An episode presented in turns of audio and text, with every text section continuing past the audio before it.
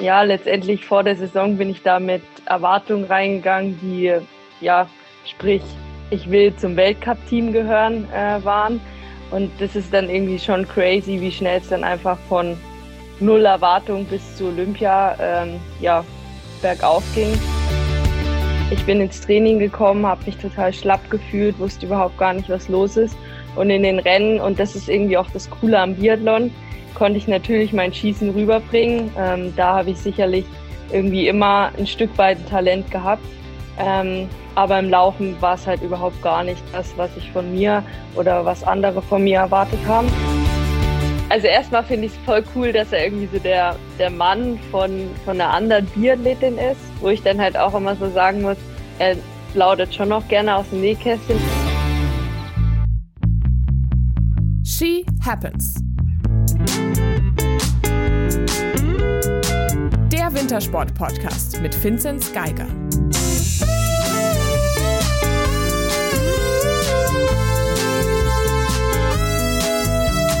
Hallo, herzlich willkommen in einer neuen Woche mit Wintersport, mit uns, mit She Happens. Mein Name ist Moritz Batscheider und mir zugeschaltet zum einen Corinna Horn. Hallo. Und andererseits Vinzenz Geiger. Servus. Und was heißt wieder eine Woche Wintersport? Ich muss sagen, für mich ist es jetzt wirklich der, der erste Woche, es ist Montag, wir zeichnen nach dem Wochenende noch kurz was auf. Und es fühlt sich zum ersten Mal so an wie Winter. Das hat vor allem damit zu tun mit den Bildern, die man so reingespült bekommt. Und da war dieses Wochenende vor allem eins, nämlich Slalom-Weltcup in Levi, das gleichzeitig äh, ungeplant der Auftakt der Frauen überhaupt war in die Alpinsaison. Und da kriegt man auf jeden Fall richtig Wintergefühle, oder Coco?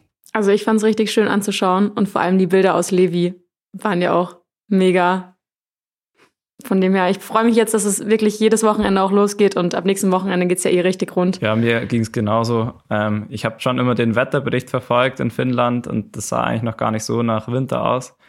Aber jetzt die Bilder aus Levi, die sahen ja wirklich richtig genial aus und auch da kriegt man dann auch Lust, selber hoch in den Norden zum Fliegen. Es gibt es ja auch nicht so oft, dass da dann wirklich schönes Wetter ist. Eigentlich ist ja immer so eine Nebelsuppe da. Ja, das, das dachte ich mir auch wieder. Das ist alles in allem ja ganz schön viel Gambling mhm. quasi. Wie viel von den gefühlt paar Minuten am Tag Tageslicht erwischt man und ist es dann auch noch schön? Aber das hat auch Vanessa Vogt im Interview erzählt, also es hört ihr auch später. Gestern war wohl der erste Tag Sonne in Finnland. Also sonst ist aber wirklich eher grau.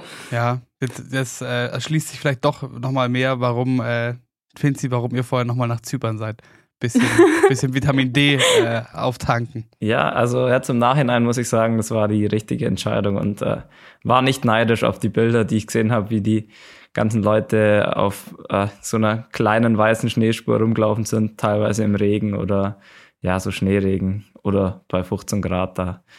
Da hat es schon mehr Sinn gemacht, nochmal bei 25 Grad die Sonne zu genießen. Wollen wir mal aufs Sportliche schauen, was in Levi so passiert ist. Und an der Stelle haben wir äh, eine einen kleinen Input bekommen von unserem Außenkorrespondenten. Er weilt aber in Schweden, nicht in Finnland. Ihr kennt ihn, ihr liebt ihn. Hier ist Sebi Holzmann. So, jetzt uh, schönen guten Abend erstmal und uh, wunderschöne Grüße aus Schweden, aus Storklinden, um genau zu sagen, oder Storklinden, glaube ich, spricht man es aus.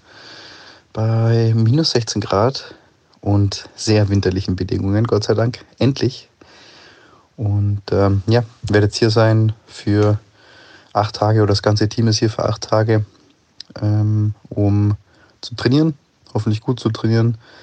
Schaut äh, sehr gut aus, so weiter mal. Und da freuen wir uns auf ein, auf ein geiles Camp. Dann zum Wochenende zu Levi. Habe ich mir natürlich angeschaut am Samstag komplett. Heute am Sonntag konnte ich leider nur einen zweiten Durchgang verfolgen. Ähm, da ich um 9.20 Uhr in der Früh äh, eben hierher nach Schweden geflogen bin.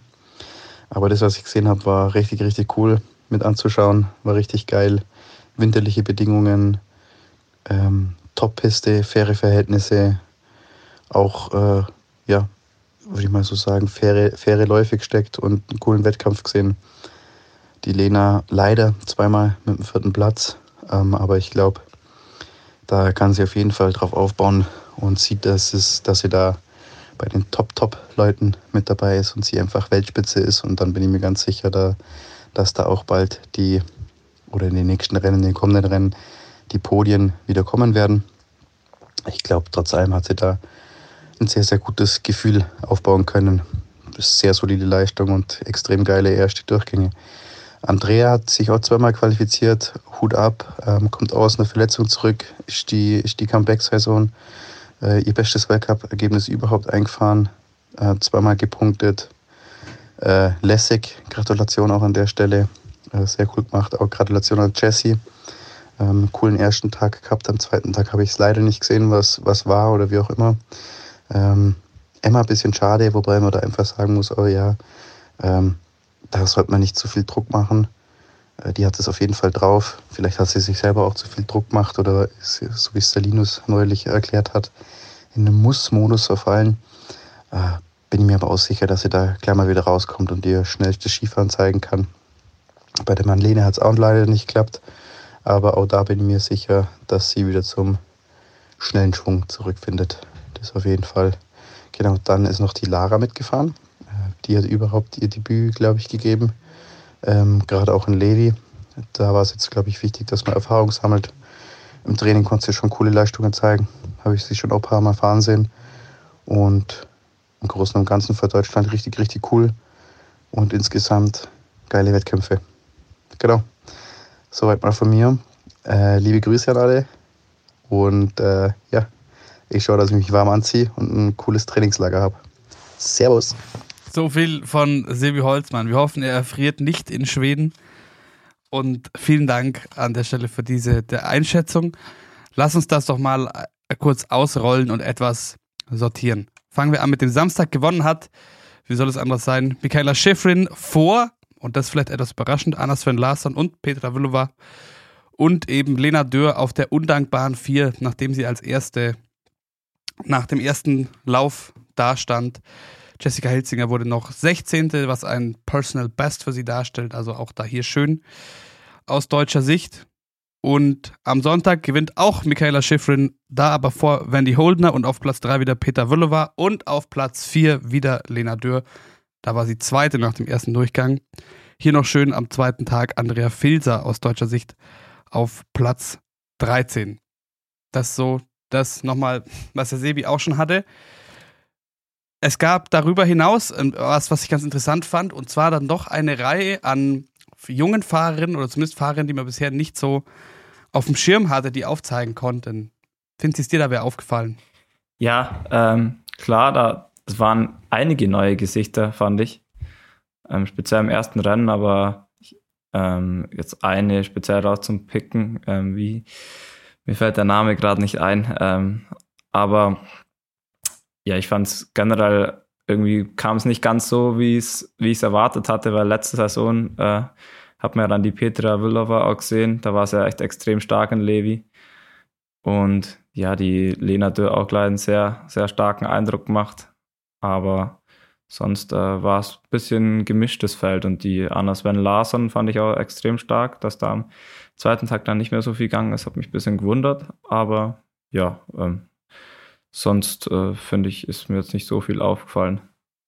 Coco, was ist dir noch in, in Erinnerung geblieben? Was ist bei dir hängen geblieben für diese ersten Rennen der Saison? Ähm, ich denke, man kann dazu vielleicht noch sagen, Michaela Schifrin hat ihren 76. Weltcupsieg geholt. Jetzt fehlen ihr nur noch sechs Weltcupsiege, um mit dem Allzeitrekord von Lindsay Vonn gleichzuziehen. Nur Ingemark Stenmark hat noch ein paar Siege mehr.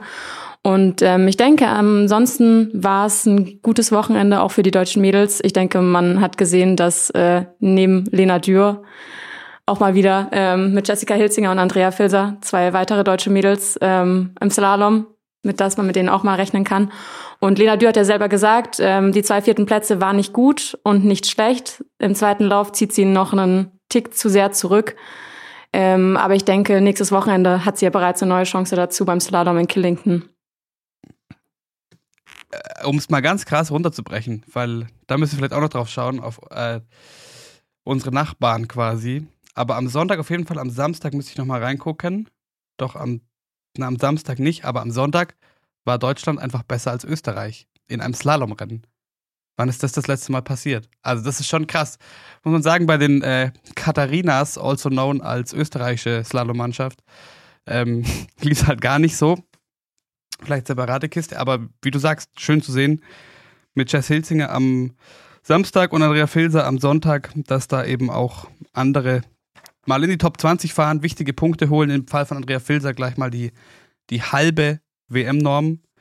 Das ist doch schön. Was mir noch aufgefallen ist, sind diverse junge, frische Gesichter eben, die unter anderem oder vor allem die zwei Kroatinnen, weiß nicht, ob euch die auch aufgefallen sind, Leona Popovic und Trinka Lutic.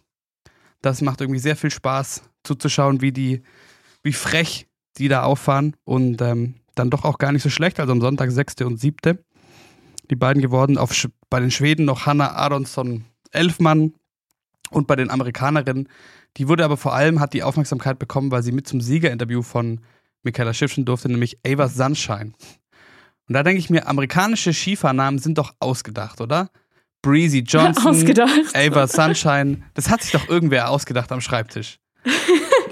Wie heißt er? Luke Winters gibt es doch auch noch. Oder nee, Ja. ich weiß nicht mehr sicher.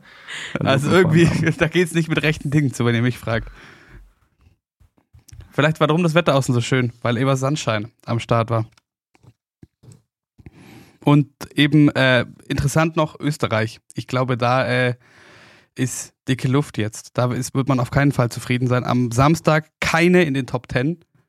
Und am Sonntag beste, die Weltmeisterin Katharina Liensberger auf Platz 8 und dann die nächstbeste Katharina Truppe auf Platz 21. Äh, das sind nicht die, die Ansprüche, die man in, in Österreich hat.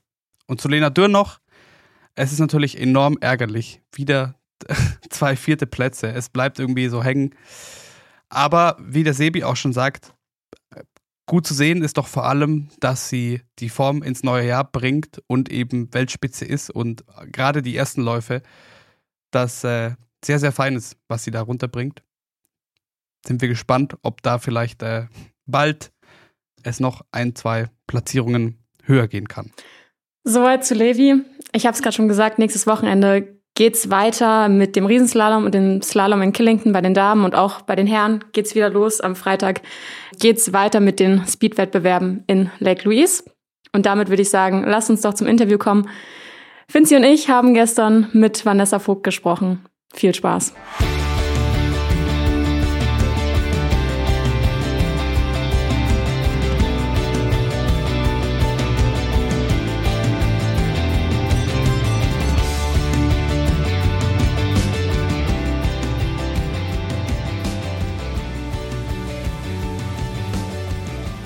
Und jetzt wird's aber allerhöchste Eisenbahn, dass wir pünktlich zum Saisonstart nächste Woche auch mal wieder über Biathlon sprechen. Und deswegen sage ich wunderschönen guten Morgen nach Finnland. Hallo Vanessa Vogt. Hi. Ähm, Vanessa, ich denke, jeder, der euch Biathleten auf Instagram ähm, und den ganzen anderen Social-Media-Kanälen folgt, hat es eh schon mitbekommen. Ihr seid gerade in Vuokati ähm, zur letzten finalen Vorbereitung. Kannst du uns ein bisschen berichten? Wie läuft's? Ja, wir sind jetzt äh, seit über einer Woche hier äh, in Bugatti. Ähm, ja, das allererste Mal für mich. Und äh, es ist auf jeden Fall richtig cool. Heute scheint das erste Mal die Sonne. ähm, ja, die Vorbereitung ähm, läuft echt gut. Ähm, wir sind, denke ich, ein gutes eingespieltes Team jetzt geworden, ähm, haben jetzt aber allerdings auch Qualifikationsrennen hinter uns. Ähm, ja, um einfach auch zu sehen, wer jetzt dann im Weltcup starten wird. Ähm, genau, und ansonsten die Vorfreude steigt natürlich. Wie ist es in Finnland? Die Tage sind wahrscheinlich eher, eher kurz. Ja, auf jeden Fall. Also es wird sehr schnell dunkel, ähm, aber ich sag mal so, man gewöhnt sich dran und wir sind einfach froh, hier auf Schnee laufen zu können. Und wie sieht's aus, also mit den Bedingungen, weil ich habe am Anfang ein paar Bilder gesehen, eben auf Social Media, da sah es noch gar nicht so rosig aus und in, in Skandinavien haben sie ja auch noch nicht so viel Schnee, oder? Ja, also wir sind natürlich hierher gekommen und am ersten Tag war es dann irgendwie so Wasserskifahren. Also es war mehr äh, Wasser als irgendwie Schnee, aber das hat sich dann nach zwei Tagen echt äh, relativiert. Ähm, jetzt liegt eine acht Kilometer Runde. Äh, wir können da echt ähm, ja auf Top-Bedingungen trainieren.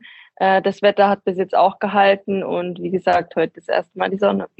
Du hast gerade schon angesprochen, ähm, ihr, ihr lauft oben interne Quali-Rennen, aber es ist ja doch so, dass du neben Denis Hermann Wick und Franzi Preuß schon für den Weltcup-Auftakt in Kontiolahti gesetzt bist. Und das einfach aufgrund deiner super Weltcup-Saison letzten Winter. Du wurdest 13. im Gesamtweltcup, hast den Otteper im Sprint ähm, mit Platz zwei dein erstes Podest im Weltcup geholt, hast Bronze mit der Staffel in, in Peking geholt und bist dann im Olympischen Einzel mit nur 1,3 Sekunden knapp an einer Medaille vorbeigelaufen. Und ich glaube, du hast am Ende des Tages trotzdem alle Erwartungen übertroffen letzten Winter. Wie blickst du jetzt so im Nachhinein auf, auf die letzte Saison zurück? Ähm, ja, es ist irgendwie immer noch verrückt, äh, was da alles so passiert ist. Und ich glaube, man braucht da auch noch eine, noch eine Weile. Ähm, ja, wenn ich die Medaille in der Hand habe, ist es irgendwie so total unrealistisch, weil ähm, ja, letztendlich vor der Saison bin ich da mit Erwartungen reingegangen, die ja, sprich, ich will zum Weltcup-Team gehören, äh, waren. Und das ist dann irgendwie schon crazy, wie schnell es dann einfach von null Erwartung bis zu Olympia ähm, ja, bergauf ging. Ähm, ja, also mir fehlen da immer noch teilweise die Worte zu. Ähm, ähm, ja, es ist einfach cool, so eine Saison zu haben, aber nichtsdestotrotz weiß ich halt auch, dass jetzt die neue Saison vor der Tür steht und dass die Erwartungen um eine, ja, um die Person, um mich halt einfach umso größer sind. Finzi, geht es dir da ähnlich, dass man schon so sagt, okay, ähm, das, was letzte Saison passiert ist, ist, ist schön und gut, aber man muss sich da auch vielleicht ganz schnell wieder in die Realität zurückholen? Ja, also ich glaube, das geht einem jede Saison so. Klar, bei mir und bei dir auch war letzte Saison halt einfach was Besonderes, aber ich denke, wenn man dann äh, weiß, okay, jetzt gehen dann die Rennen los, da denkt man dann eher an die nächsten Rennen und hofft, dass man da äh, wieder gut abschneiden kann. Und ich denke, es nimmt vielleicht ein bisschen Druck, aber es ist einfach schon schön zu wissen, wahrscheinlich an deiner Stelle, dass man fix im Weltcup startet und da kann man dann ganz anders äh, rangehen, wie jetzt wahrscheinlich letzte Saison, wo man wo es bei dir noch nicht alles so sicher war, dass du die ganze Saison durchfährst, oder? Ja, also ich bin jetzt schon echt froh, dass die letzten drei Jahre ich eigentlich irgendwie immer so gesetzt war. Gerade letztes Jahr, dadurch, dass ich den EBU Cup gesamt davor die Saison gewonnen hatte, waren wir ja mit sieben Mädels unterwegs. Aber ja, wie du auch schon sagst, es ist natürlich echt cool, äh, einfach auch die Qualifikationsrennen aus dem Training raus zu gestalten und die einfach nochmal mitzunehmen, um dann halt die Form wirklich erst äh, ja äh, bei der Heim-WM in Oberhof zu haben und nicht gleich am Anfang von der Saison. Du hast nach letztem Winter ähm, in einem Interview gesagt, deine erste komplette Weltcup-Saison fühlt sich irgendwie so an, als wärst du fünf Jahre auf Reise gewesen. Warum hast du das so empfunden? Ja, die Jahre zuvor bin ich irgendwie immer so im EBU Cup gelaufen, aber das war immer so ein Hin und Her. Also Natürlich spielt da auch Corona eine große Rolle, dass halt die IBU Cup Saison beispielsweise dann auch erst im Januar losging. Und dann sind halt einfach deutlich weniger Rennen. Und letzte Saison habe ich dann wirklich von Anfang an, ich glaube, bei den Mädels mit die meisten Rennen gemacht, war da auch oft in den Staffeln unterwegs. Und äh, das zieht natürlich schon an Substanz. Äh, man ist sehr viel unterwegs. Und wenn man das halt einfach nicht kennt, dann ist es natürlich was Cooles, Neues ähm, gerade weil ich so viel neue Orte auch gesehen habe und ähm, ja, so viel neue Skistände. Äh, und das ist natürlich cool, aber auf der anderen Seite äh, ist es natürlich so, als ob man ja ewig von daheim weg ist. Vinzi, wie ging es dir? Auch ähnlich. Also ich habe eine Saison nur zwei Rennen reinschnuppern dürfen und dann in der Saison drauf bin ich dann die ganzen Weltcups mitgefahren und dann zwischendrin noch JWM. Da war es dann auch äh, eher voll und da war ich dann auch ganz schön kaputt nach der Saison. Und jetzt, äh, wo ich das jetzt schon ein paar Jahre so mache, da ist es, es wird schon eher besser, aber am Schluss ist man dann doch immer, wenn man, wenn man auch die, den ganzen Reisestress hinter sich hat, ähm, ist man froh, wenn man dann ein paar Tage nicht mehr den Flughafen und wieder los muss. Und was mich noch interessieren wird bei euch, ähm, weil bei uns ist wirklich so eigentlich, dass wir zwischen den Weltcups versuchen, immer noch ein paar Tage heimzukommen. Ähm, zieht ihr dann öfters mal durch, dass ihr sagt, okay, von einem zum nächsten Ort oder wie wird es bei euch gehandhabt? Mm, Gerade dieses Jahr ist es für mich eine, eine neue Situation, weil, wie gesagt, wir sind jetzt hier hochgeflogen und haben uns jetzt eigentlich total spontan entschieden, dass wir quasi auch hier oben in Finnland bleiben. Also quasi ich und die Jungs. Die Mädels fliegen nochmal heim. Ähm, aber für mich wird es sich einfach nicht rendieren, nochmal heimzufliegen für vier Tage daheim. Ähm, ja, weil der ganze Reisestress, wie du halt schon sagst, es zerrt halt schon irgendwie an den Kräften. Ähm, und wir machen es jetzt so, Kontiolahti ist zweieinhalb Stunden von hier entfernt, also total entspannt. Äh, wir setzen uns dann nach fünf Tagen, die wir hier noch ordentlich äh, auf Schnee trainieren können, in den Bus, äh, fahren nach Kontiolahti. Und dann ist es ja auch so, dass wir ähm, quasi nach Kontiolahti sofort nach Salzburg fliegen und von Salzburg dann äh, quasi nach Hochfilzen fahren. Und von Hochfilzen geht es dann gleich nach äh, Frankreich. Also es wird bis Weihnachten ist es auf jeden Fall so, dass wir unterwegs sind. Aber ich sag mal so, wenn der Kopf darauf eingestellt ist, ist es eigentlich total entspannt. Also für dich war es jetzt schon okay, dass du in Finnland umbleibst. Also du hast dich wirklich bewusst dafür entschieden. Definitiv. Also ähm, der ganze Reisestress, äh, das taugt mir irgendwie auch gar nicht. Ich kann dann auch gar nicht entspannen im Flieger oder in den Bu Bu äh, Bussen. Deshalb äh, lieber hier noch ein paar Tage entspannt trainieren, äh, die Dunkelheit genießen und äh, ja, dann geht's los. Du hast jetzt vorhin schon gesagt, ähm, in Bezug auf kommende Saison haben die Menschen natürlich auch eine, eine ganz andere Erwartung jetzt an dich. Ähm, klar, letzten Winter hattest du, hattest du den Fixplatz, einfach dadurch, dass du, dass du den EBU Cup in der Saison davor gewonnen hast. Jetzt bist du fürs Weltcup-Team aufgrund deiner Leistung der letzten Saison gesetzt. Wie hat sich vielleicht auch ähm, deine Erwartungshaltung an dich selber verändert? Ich muss sagen, die hat sich eigentlich gar nicht so groß geändert, weil ich bin eher, eher immer diese Tiefstaplerin. Also ich lasse mich lieber überraschen über meine Ergebnisse, als dass ich vorher in das Rennen gehe und sage, okay, heute, heute wird es mein Tag. Ähm, deshalb, also ich weiß natürlich, dass der Druck hoch ist, aber ich sag mal so, der eigene Druck ist doch immer umso höher. Also ich weiß nicht, wird es da genauso gehen wie mir. Äh, man will ja doch immer äh, ja die 100 Prozent von einem äh, abverlangen. Ähm, und natürlich die Außenstehenden wollen das auch, aber ich glaube, man selber will das am meisten.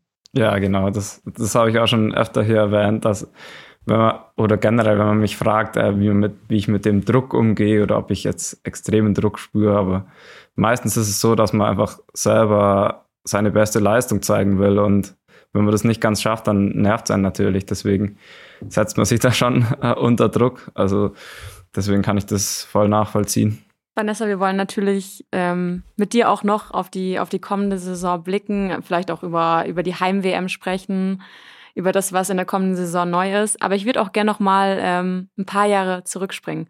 Du hast mal in einem Interview gesagt, du bist nie als das große Talent angesehen worden. Du warst lange Zeit immer mehr im, im Hintergrund aktiv.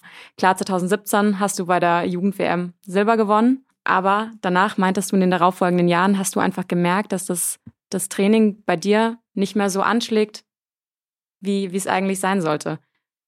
Kannst du uns in die Zeit vielleicht mal ein bisschen mit, mit reinnehmen? Mm, also ich war früher ehrlicherweise schon so auch ein bisschen ja, der als Underdog unterwegs, so auch wie letzte Saison. Ähm, natürlich war es dann so, dass wir 2017 mit der Mädelsstaffel da die Medaille geholt haben. Ähm, aber die Jahre danach habe ich einfach gemerkt, dass das Training nicht mehr anschlägt, weil ich halt auch einfach ähm, ja durch ein paar Mädelsprobleme, sage ich mal, ähm, durch hormonelle Umstellung äh, mit meinem Körper überhaupt gar nicht mehr klargekommen bin.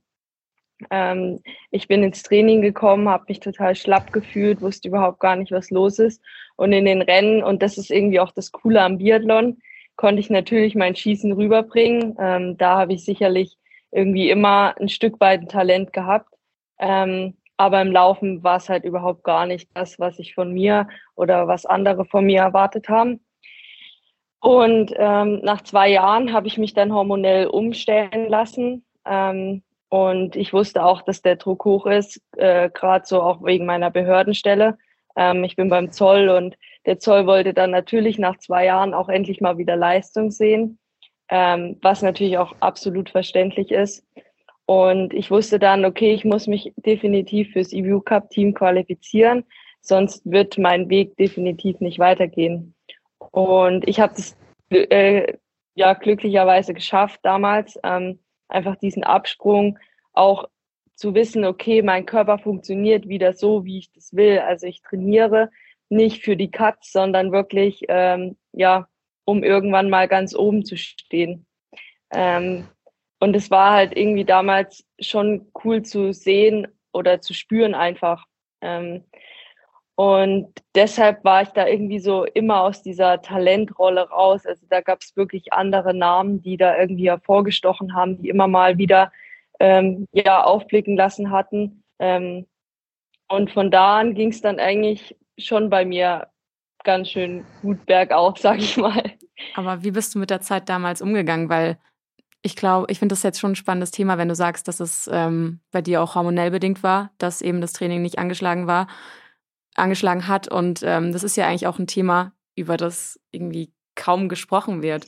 Ja, also natürlich ist es ein sehr schwieriges Thema und ich glaube, man ist da immer noch dabei, äh, Lösungen zu finden oder ja auch Ansätze zu finden, die wirklich für Sportler gut sind. Gerade ich ähm, in meiner Situation sehe es halt so, dass kaum oder dass viel Redebedarf äh, notwendig ist über dieses Thema. Ähm, ich weiß aber auch, dass zum Beispiel unsere Ärzte mittlerweile echt da, dabei sind, äh, um da auch einfach aufzuklären, was das Ganze angeht. Ähm, ich habe jetzt drei unterschiedliche äh, Varianten getestet. Also ich kenne mich mittlerweile echt gut aus und es ist einfach heftig, äh, was der Körper mit einem macht. Also klar, die Jungs können das jetzt nicht nachvollziehen. Aber ähm, doch, ich meine, Leistungssport, ähm, ja, entscheidet sicherlich auch ganz viel im Kopf, aber wenn halt der Körper einfach nicht passt, wenn das ganze Hormonelle als, ja, als Frau nicht passt, dann brauchst du nicht an den Start gehen.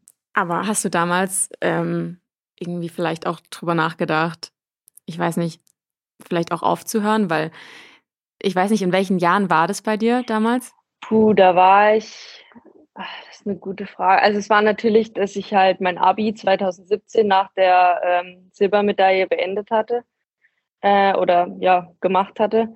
Ähm, und danach waren halt wirklich die zwei schwierigen Jahre. Und es ist immer so witzig, wenn mich jemand fragt, studierst du nebenbei irgendwas? Und dann sage ich immer, naja, also damals habe ich halt die Silbermedaille gewonnen und ich bin halt so gerade so in eine Behörde reingekommen durch die Silbermedaille. Und die Jahre danach waren halt echt schwierig, weil ich mich erstmal auf den Sport fokussieren wollte und dann lief es halt zwei Jahre nicht. Und irgendwie kommt man ja dann schon auch ins Rätseln. Äh, gerade so, weil es bei mir auch so war, ich hatte dann wirklich eine richtig gute Saison und auf einmal zack, bumm, Schulter, geht gar nicht mehr. Und dann waren ja die ganzen Probleme mit meiner Schulteroperation, dass ich von heute auf morgen eine Schulteroperation brauchte, was natürlich dann auch erstmal wieder ein Rückschlag war. Gerade wenn die Ärzte zu dir sagen, okay, hier äh, Karriere hin oder her, äh, Sport hin oder her. Wir müssen jetzt erstmal schauen, dass du überhaupt allgemein ähm, ja, verletzungsfrei irgendwie durchs Leben kommst und dann stellst du dir als Jugendsportlerin schon so die Frage, okay, welchen Stellenwert hat der Sport eigentlich? Ja, ich glaube, das, das ist immer schwierig nachzuvollziehen, wenn man äh, nicht selber drin steckt. Also ich hatte, bin bis jetzt sehr, sehr gut durchgekommen, was Verletzungen angeht. Aber ich glaube, viele außenstehende Nicht-Sportler fragen einen oft, ja, machst du noch was nebenher? Und ähm, man muss sich vorbereiten. Aber, also ich studiere nebenher, aber viele, die nichts machen, machen ja mal, man macht ja deswegen nicht nur, man hockt ja dann deswegen nicht nur daheim und schaut Netflix oder so. Also man kann sich ja auch anders sinnvoll beschäftigen und mal frei werden im Kopf. Ich glaube, da, da muss nicht jeder irgendwie ein Studium oder eine Ausbildung machen. Ich glaube, gibt dann immer noch genug Möglichkeiten, wenn man dann aufhört mit dem Sport. Es ist eh so eine begrenzte Zeit, die man da hat. Ähm, da auch in die Folge mit Linus Strasser reinhören, da war, haben wir das Thema auch schon ein bisschen behandelt, der da sagt, nein, für ihn ist ein Studium gar nichts, er muss sich voll auf den Sport konzentrieren und da lernt er genug. Also natürlich hat man irgendwie 24 Stunden Zeit am Tag, aber die kriegt man irgendwie auch so gut rum. Also ja. natürlich trainiert man, da trainiert man jetzt nicht die 24 Stunden, aber Regeneration ist auch ein großes Thema und äh, irgendwann ist man auch einfach mal ja froh, wenn man auch einfach mal liegen kann. Deshalb ja. Hast du mittlerweile noch, noch Schulterprobleme oder bist du wirklich da losgelöst von? Mm, es begleitet mich hin und wieder mal. Also, dass ich halt gerade so, man kennt es ja als Sportler, wenn man dann im Aufwärmbereich steht und dann macht man halt diese typischen Aufwärmübungen wie ähm, Arme kreisen. Ja, ja, Arme kreisen. Das ist natürlich irgendwie so Standard, wenn man Sportler sieht. ähm, und ja, wenn man das natürlich, ich versuche das dann immer nicht zu machen vom, vom Start, mhm. weil ich weiß, okay, wenn ich das jetzt mache, dann knackt alles und ich denke wieder an die Schulter. Ähm, aber ja, es ist natürlich so, dass wir ein gutes Team haben mit Physios und ich da gut in Behandlung bin ähm, und gut eingestellt bin. Lass uns vielleicht ein bisschen auf, auf den vergangenen Sommer schauen. Ähm, du hast dich ja letzten Sommer schon bewusst dazu entschieden, ähm, abwechselnd in, in Ruhpolding und in Oberhof zu trainieren. Hast du das diesen Sommer auch, auch wieder konsequent durchgezogen? Ich habe auch gesehen, ihr wart viel, viel auf Lehrgang mit der Nationalmannschaft. Mm, Habe ich nicht. ähm, ja, also es war natürlich so, dass das letztes Jahr mir enorm ähm, viele neue Reize verschafft hat. Also das habe ich auch definitiv gemerkt von Woche zu Woche. Das klingt zwar irgendwie komisch, aber wirklich, es war so, dass ich nach Hause gekommen bin und äh, wirklich gedacht habe, okay, da ist jetzt was vorwärts gegangen. Ähm, aber ich muss halt auch sagen, wenn die anderen am Sonntag, und dann sind wir halt wieder bei dem Thema Regeneration, wenn die anderen am Sonntag halt im Bett gelegen haben oder auf der Couch, dann saß ich halt im Auto. Und das hat halt irgendwie schon geschlaucht, ähm, diese ganze Fahrerei, ähm, wo ich mir dann auch gesagt habe, okay, ähm, jünger werde ich jetzt auch nicht werden. das war jetzt 25. Aber ähm, ja, irgendwie spielt es ja doch auch eine Rolle und ähm, ich habe dann einfach äh, mich dafür entschieden, okay, wir haben genug Lehrgänge, da kann ich mich messen ähm, das ist mir auch enorm wichtig. Aber drumherum will ich einfach meine Basis in Oberhof behalten und äh, mich dann gescheit auf den Winter vorbereiten. Es ist ja jetzt doch so, dass ihr dieses Jahr einen neuen Disziplintrainer bekommen habt, Sverre Olsby-Reuseland, als Nachfolger von Florian Steirer. Ähm, und es ist ja doch immer so, dass jeder Trainer irgendwie anderen, anderen Fokus setzt, anderen Input mit reinbringt. Wie ist es bei ihm? Was, ähm, was bringt er mit? Ähm, also er bringt sehr, sehr viel neuen Input mit. Also natürlich kann man sich das so vorstellen und es war echt cool, dieses Jahr mal nach Lillehammer zu fahren und einfach auch diese ja, Philosophie von den Norwegern zu, zu sehen und auch zu sehen, wie die diesen Sport leben. Also wir Deutschen sind da irgendwie so gestrickt, so ungefähr 12 Uhr Mittag, 18 Uhr Abendbrot. Und wenn du davor das nicht gemacht hast, dann ist irgendwie alles blöd. Und bei denen sind, ist es so, also wir haben am Skistand gewohnt. Und wenn da halt 21 Uhr noch die Schüsse fallen, dann ist es halt auch so. Also die scheißen sich da überhaupt gar nichts. Die machen da halt, leben ihren Tag, äh, leben ihren Sport. Das ist echt faszinierend, muss ich sagen. Ähm, und diese Gelassenheit, dieses nicht ganz Deutsch, äh, was er da mitgebracht hat, das taugt, glaube ich, schon jeden von uns. Ähm, einfach auch so hinter die Kulissen zu blicken und nicht so ja, nicht so deutsch zu denken, sag ich mal. Also beispielsweise am Skistand haben wir ganz viele neue Sachen ausprobiert, ähm, wo wir vielleicht uns einfach hingelegt haben und äh, geschossen haben. Da hat er dann gesagt, okay, jetzt mal Urim weg. Wir schießen jetzt mal ohne Urim. Und ähm, ja, das war natürlich auch neu für uns. Ähm, ich glaube, man macht sich immer untereinander, äh, macht man sich immer lustig über das Deutsche. Wir, wir sagen das auch immer, bei uns geht es immer um Zahlen und die Stunden und die Kilometer und die Anzahl der Sprünge, die wir machen. Und jetzt, äh, durch, seitdem wir einen österreichischen Trainer haben, geht es auch mehr über Gefühl. Und äh, eigentlich ist es auch besser so. Ich denke, bei sowas wie Schießen und Skispringen auch, das sind so Kopfsportarten dann auch da muss dann die Gelassenheit schon auch da sein und darf man dann nicht zu verkrampft werden. Ja, definitiv. Also wie du schon sagst, immer dieses, okay, wie viel, wie viel Zeit hast du jetzt auf deiner Uhr, wo, wo er dann so sagt, also jetzt mal ganz im Ernst, wenn es mal zwei Minuten kürzer ist, äh, weil gerade die Runde vorbei ist, dann muss der Deutsche irgendwie noch zwei Minuten länger laufen, mhm. damit er mhm. seine Stunde voll hat. Man kennt's. Aber kannst du uns, äh, weil ich finde das gerade echt spannend, kannst du uns vielleicht ein bisschen mit ins Schießen mit reinnehmen, weil ich war ja auch mal Biathletin. Ähm, ja, also ich muss halt sagen, ähm, also erstmal finde ich es voll cool, dass er irgendwie so der, der Mann von, von einer anderen Biathletin ist, wo ich dann halt auch immer so sagen muss, er plaudert schon noch gerne aus dem Nähkästchen. Also er erzählt uns auch, wie es ihr geht, ähm, gerade weil sie ja auch diese Saison echt viele Probleme hat. Und ähm, dann merkt man einfach mal, dass wir halt auch alle nur Menschen sind. Also sie ist natürlich die absolute Weltklasse-Athletin. Also sie hat den Gesamtweltcup letzte, letzte Saison gewonnen. Ähm, sie war bei Olympia so krass äh, fit. Ähm, aber man merkt halt einfach, dass auch sie nur ein Mensch ist. Und das finde ich irgendwie so faszinierend ähm, zu sehen. Und beim Schießen ist es irgendwie so, ähm, ich bin ja eine Athletin, ich will immer diese 100 Prozent, also ich will immer in die Mitte schießen, ich will immer die 10. Ähm, aber dadurch, dass zum Beispiel sie auch eine ganz andere Athletin ist als ich beim Schießen, also sie, sie hat nicht so die Halteruhe, ähm, sie, sie geht mehr aufs Zielbild und Schuss. Ähm, er ver dadurch ist es irgendwie so, so einfach, dass er das auch immer so erklären kann, also gutes Beispiel nennen kann, ähm, was ich halt zum Beispiel bräuchte. Ähm, und auch dieses Matchen, ähm, ich meine, wir, wie schon gesagt wurde, Biathlon oder Schießen allgemein ist im Kopf entscheidend. Also da kannst du teilweise noch so gut äh, die Waffe halten. Wenn es halt einfach im Kopf nicht passt, dann ja, werden die Scheiben da vorne nicht von alleine fallen. Und ähm, das ist halt irgendwie so spannend zu sehen, ähm, dass halt einfach auch die Norweger jedes Schießtraining äh, als Competition sehen. Also jedes Schießtraining ist ein Wettkampf. Und ähm, da kommt dir nicht ein Schuss einfach raus, weil du jetzt denkst, naja, heute bin ich mal lustig, baller ich mal drauf los. Nee, das ist nicht so. Ähm, und es ist auch faszinierend zu sehen, wie viele Schüsse die Norweger im Gesamten machen. Und ähm, schießen sie mehr? Deutlich, deutlich mehr. Okay. Also das war echt krass, also krass zu, zu hören, dass wirklich die so viel ähm, einfach schießen, wo wir sagen, okay, ähm, Qualität hat schon auch eine und spielt auch schon eine Rolle für uns.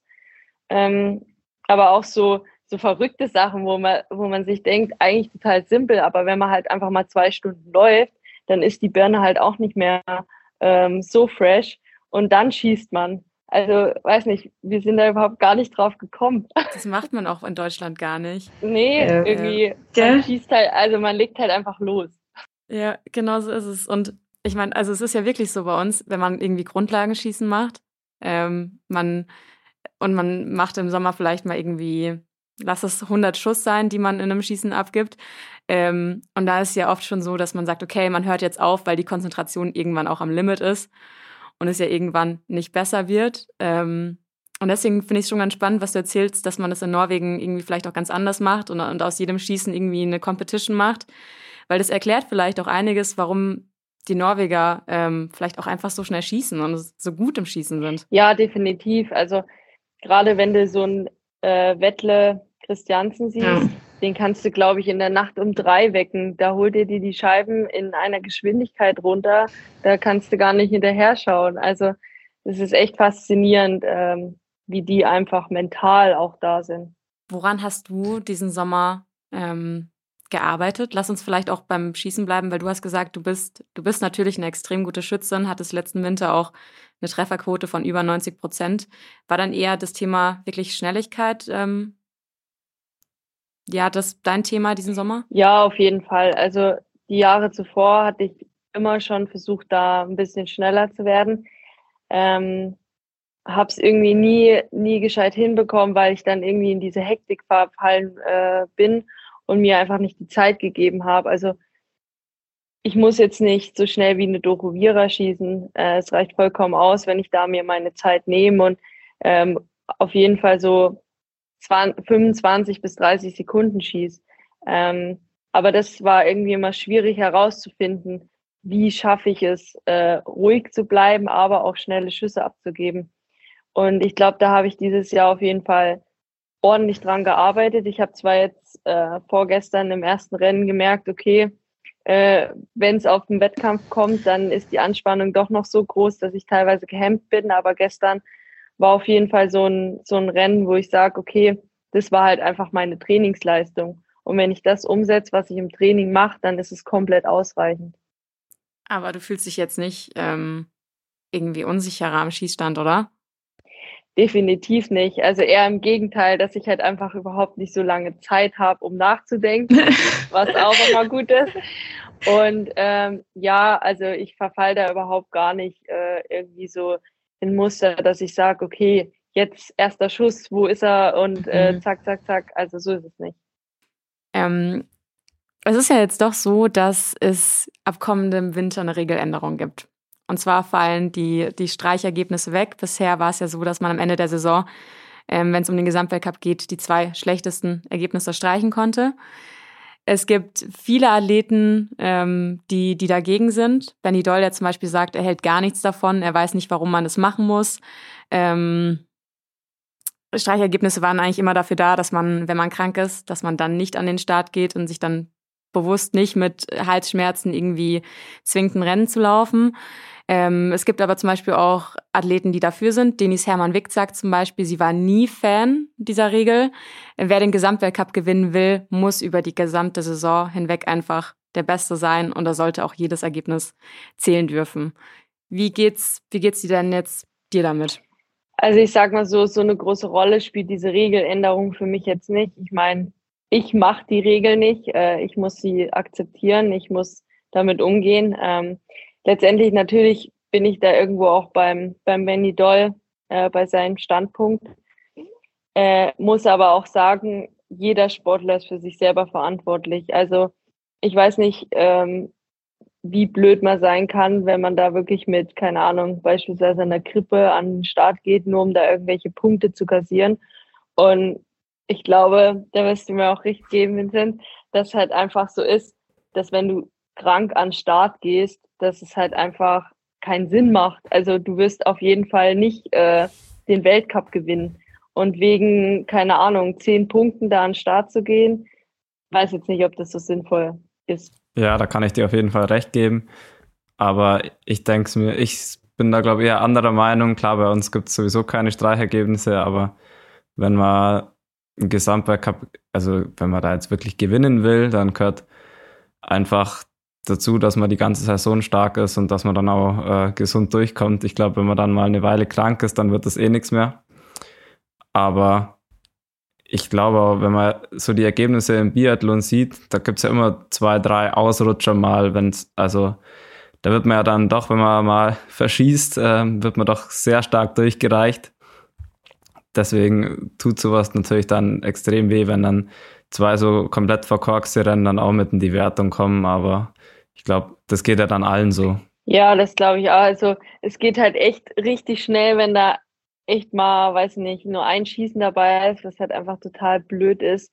Aber es geht erstens allen so und zweitens finde ich es aber auch dementsprechend spannender, muss ich sagen, ähm, weil ja, also man kennt das ja beispielsweise von der letzten Saison. Olympia steht vor der Tür und jeder will da irgendwie schauen, dass er nicht zu viele Rennen hat und nur Olympia, nur Olympia. Ähm, und da dahingehend wird es spannender, einfach zu sehen, dass wirklich die Athleten nicht mehr so viele Weltcups auslassen, dass sie halt auch einfach an Start stehen, weil halt die Regeländerung jetzt da ist. Ähm, und sich, sage ich mal, nicht drücken, weil sie müssen jetzt noch regenerieren, ähm, das finde ich auf jeden Fall auf der einen Seite auch besser. Aber was hat der, der Gesamtweltcup jetzt für dich für einen Stellenwert? Also, ist jetzt, also für mich persönlich ist es immer so, ich plane jetzt nicht den Gesamtweltcup. Man gibt ja sowieso eigentlich alle Rennen, alles, aber ähm, ich denke mal, deine Erwartungshaltung ist ja jetzt nicht, dass du jetzt da gleich um den Gesamtweltcup-Sieg mitläufst, oder? Deswegen ähm, ist es für dich jetzt ein Ziel da, möglichst weit vorne abzuschneiden oder geht es dann mehr um die WM? Also bei mir geht es schon auch mehr um die WM, weil ich halt auch sage, ich bin jetzt noch nicht in der Position, wo ich mich um den Gesamtweltcup schlagen kann. Also das weiß ich auch selber, so realistisch muss ich sein. Äh, aber natürlich, gerade so mit dem 13. Platz letzte Saison, ähm, müssen die Top 15 schon irgendwie sein, ähm, so dass das mein Ziel ist auf jeden Fall in den Top 15 anzukommen in, am Ende der Saison. Aber wie du auch sagst, ich plane das ja nicht. Ähm, ich gebe immer mein Bestes. Die Form sollte in Oberhof auf jeden Fall passen, so dass ich da einfach meine besten Rennen abgeben kann. Und wenn es jetzt mal am Anfang noch nicht so läuft, dann ja, also ich meine, wir haben noch genug Zeit bis Oberhof. Wen hast du für die kommende Weltcup-Saison auf dem Zettel? Wie viel hast du vielleicht auch von der Konkurrenz den Sommer mitbekommen? Oh, ich muss sagen, es wird richtig, richtig spannend, weil ich weiß nicht, ob ihr das mitbekommen habt, aber bei den Frauen, ich glaube, das, ja, ja, es können sich einfach so viele neue etablieren, es können so viele neue Sterne nach oben kommen. Ähm, ganz viele Laufstarke haben einfach ähm, entweder die Saison äh, vorzeitig ja erstmal hin, ja, hintergeschoben oder sind schwanger oder oder also es wird echt spannend ähm, zu sehen, wer sich da neu etabliert. Äh, ich rechne auf jeden Fall mit den Schweden, dass die wieder mit einer Top-Mannschaft an den Start sind, obwohl ich auch sagen muss, dass es echt ähm, spannend ist zu sehen, dass eine Mona Broson, die Olympiasiegerin geworden ist, äh, da erstmal nicht im Aufgebot steht. Also dass die erstmal im EU Cup äh, ihre Leistung bringen muss und das ist dann schon auch spannend zu sehen. Und auch irgendwie cool, weil ja, dann kann Biathlon mal wieder eine ganz andere Seite zeigen. Ja, die Karten werden jeden Tag neu gemischt und ich finde es auch spannend, dass ähm, das, was du vorhin gesagt hast, Marto Ulsby-Reuseland oder Tiril Eckhoff kann man da sicherlich auch nennen, ähm, dass die doch so einen, so einen schweren Sommer auch hatten. Ja, also wir haben das, wie gesagt, durch den Trainer natürlich immer mal mitbekommen, äh, wie es denen auch geht. Äh, Gerade so bei Mate. Ich bin jetzt ehrlicherweise selbst gespannt, ob sie überhaupt in Kontiolahti an den Start gehen wird, weil das war auch immer noch so unsicher. Ähm, ja, aber wie gesagt, cool, dass die Karten neu gemischt werden. Lass uns abschließend vielleicht noch kurz auf, auf die Heim-WM blicken. Hast du das Gefühl oder Spürst du ähm, eine besondere Erwartungshaltung an dich? Weil du kommst ja aus Oberhof. Ja, also die Erwartungshaltung ist natürlich da von außen. Das, das merke ich auch. Ähm, Gerade so, dass man halt auch einfach mal angesprochen wird, weil früher, weiß nicht, da, da hat es überhaupt keinen gejuckt, wenn ich da durch Oberhof gelaufen bin. Aber mittlerweile ist es schon so, dass man da mal angesprochen wird. Ähm, ja, man ist da auf irgendwelchen Banner zu sehen, man ist, äh, soll irgendwelche Werbespots machen, das ist ja auch alles neu für mich. Ähm, ich war jetzt noch nicht vorher mit den Medien so bewandt, dass ich da ähm, wusste, okay, wann muss ich auch mal Nein sagen. Ähm, aber nichtsdestotrotz finde ich es einfach cool, eine Heim-WM zu haben. Ähm, vor ein paar Jahren weiß ich noch, da habe ich mir gedacht, naja, die Heim-WM, da werde ich so ungefähr eh nicht an den Start gehen. Ähm, und jetzt ist es so, dass ich mir denke, hey, das ist so ein großes Ziel von mir, äh, da an den Start zu gehen. Ähm, ich trainiere da jeden Tag. Ich kann in diesem Stadion meine Runden ziehen, kenne den Skistand. Ähm, und das ist irgendwie, ja, so, dass ich mich da einfach riesig drauf freue. Ich glaube, da wird die Stimmung dann auch echt brutal sein. Vor allem, wenn man dann äh, noch wirklich im im Heimstadion läuft, ich glaube, das äh, wird nochmal was anderes wie die letzten Jahre wahrscheinlich für dich. Gut, das Witzige ist, dass ich halt einfach nur Wettkämpfe ohne Zuschauer kenne. Also, deshalb, deshalb, muss ich mir da echt noch was einfallen lassen. Wahrscheinlich muss ich vorher noch mal ein paar Runden mit, äh, keine Ahnung, AirPods und äh, irgendwelche Zuschauermassen grölen mir dazu. äh, das muss ich noch mal üben. Weil ja, natürlich, ich kenne es nur aus Erzählung. Also ich kenne nur aus Erzählung, wie sie den Birkstieg hochlaufen, die Beine nicht mehr spüren, aber die Zuschauer einen einfach tragen. Und ähm, das selber zu erleben, ist natürlich auf jeden Fall mein Ziel. Ähm, ich meine, es gibt keinen Skistand, glaube ich, der, oder ja doch, es gibt keinen Skistand, wo man so nah an dem Athleten sein kann. Also Stand 30 ist, keine Ahnung, du bist zwei Meter weg von dem Athleten. Ähm, das ist schon verrückt, ähm, da einfach die Zuschauer im Rücken zu haben. Ähm, aber wie gesagt, die Freude ist auf jeden Fall groß und ich bin gespannt, wie ich darauf reagieren werde. Aber ähm, ich habe auf jeden Fall schon mal, mh, hm, ja, ich kann schon mal üben auf Schalke, weil da werde ich ja dieses Jahr an den Start gehen und dann, ja, bin ich gespannt, was es mit mir macht. Ich glaube, Schalke wird auch nochmal eine andere Nummer. Also die Bilder, die man da immer im Fernsehen sieht, wenn da volle Hütte ist, das ist schon krass. Aber bist du im, bist du im Nachwuchsrennen äh, mal mitgelaufen oder ist es wirklich dein erstes Mal Schalke? Nee, ich bin schon dreimal im Nachwuchs mitgelaufen. Mhm. Äh, da hat man es schon ein bisschen gespürt, aber man durfte ja dann immer noch da bleiben bis zu der Hauptveranstaltung, sage ich mal. Und ähm, da hat man dann natürlich den Unterschied schon gemerkt, ähm, dass die Ränge sich einfach füllen, dass die Leute gröllen und das ist halt einfach ja richtig, richtig cool, cooles Event ist. Vanessa, ich sag vielen, vielen lieben Dank, dass du dir heute die Zeit genommen hast, mit uns zu sprechen. Wir drücken dir die Daumen für die Weltcup-Saison und natürlich auch für die Heim-WM. Und wer weiß, vielleicht hören wir uns ja trotzdem nochmal den Winter. Sehr gerne. Meine Daumen sind natürlich auch gedrückt. Danke. Und ja, ich wünsche dir auch eine super Saison und dann hoffentlich ähm, bei der Heim-WM äh, Vollgas dabei.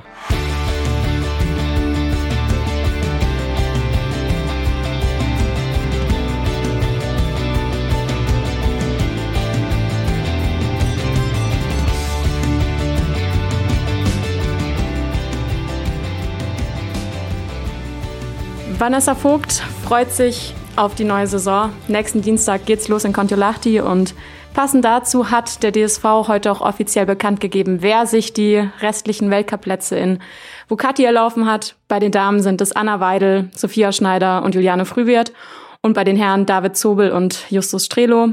Und das heißt, damit müssen also Vanessa Hinz, Janina Hettich-Walz, Lukas Fratscher und Philipp Horn in den IBU Cup nach Itre. Soweit zum Biathlon. Und für dich, Vinci, geht's ja bereits am Freitag in Ruka los. Freust du dich schon?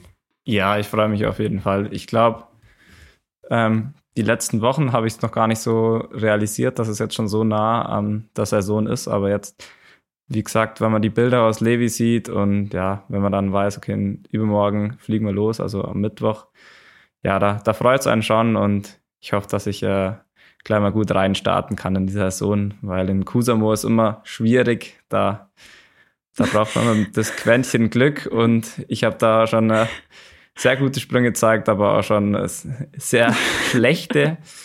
Deswegen hoffe ich, dass ich da gleich mal gut reinstarten kann. Hoffen wir doch auch gerade am Freitag besonders wichtig. Große Schanze, kleine Runde. Ja, und wir drücken die Daumen. Und außerdem steht, am, äh, steht dann noch ein Massenstart auf dem Plan und der ist dann noch sprunglastiger. Also es wird sehr stark auf Springen ankommen dieses Wochenende. Krass, stimmt, hätte ich äh, fast vergessen. Ein Massenstart. Mhm. Das äh, ganz, ganz ungewohnt. ungewohnt. Wild drauf, wild drauf, die Noko. Wird interessant. Ruka ist natürlich, was haben, haben wir noch, Coco? Wir wissen schon, wir haben äh, Killington, Riesenslalom, Damen wie L Herren, meine ich. Nee. Nee, in Killington äh, sind die Damen Riesenslalom, Slalom und die Herren sind in Lake Louise mit Abfahrt und Klar, Super-G. Äh, Termine auf die Reihe kriegen. Speed geht los. Finally. Auch das endlich. Also insgesamt viel los am Wochenende. Biathlon hast du angesprochen. Das dann die Woche darauf. Ab Dienstag. Aber wir freuen uns. Jetzt ist richtig Action und äh, das ist auch unser Angebot an euch. Wie, also wir bieten euch nichts Neues an, wir machen das gleiche wie immer, aber vielleicht gibt es ja doch auch den einen, die andere, die, äh, weiß nicht, Alternativbeschäftigung zu diesem Fußballturnier in der Wüste brauchen. Wir sind da für euch jederzeit. Und damit vielen Dank fürs Zuhören und bis nächste Woche. Wir freuen uns. Ciao. Ciao. Ciao.